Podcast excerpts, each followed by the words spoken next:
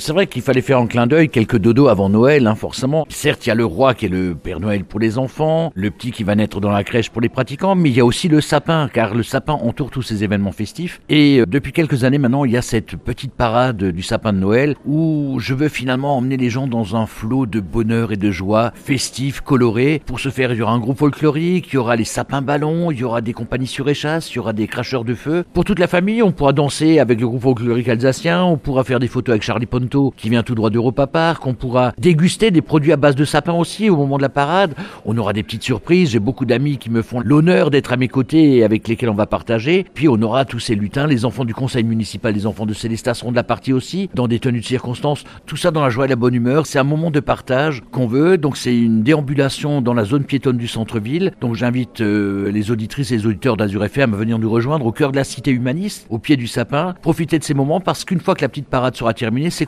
feront des spectacles sur les différentes places. Donc c'est un moment que je veux de partage qui appellera forcément une très grande parade pour mes petits 20 ans l'année prochaine. C'est un scoop que je donne à Azur FM, voilà, parce qu'on se connaît depuis des années, mais c'est un moment vraiment de fête, d'avoir ce sapin qui déambule en ville, ça émerveille les petits et les grands.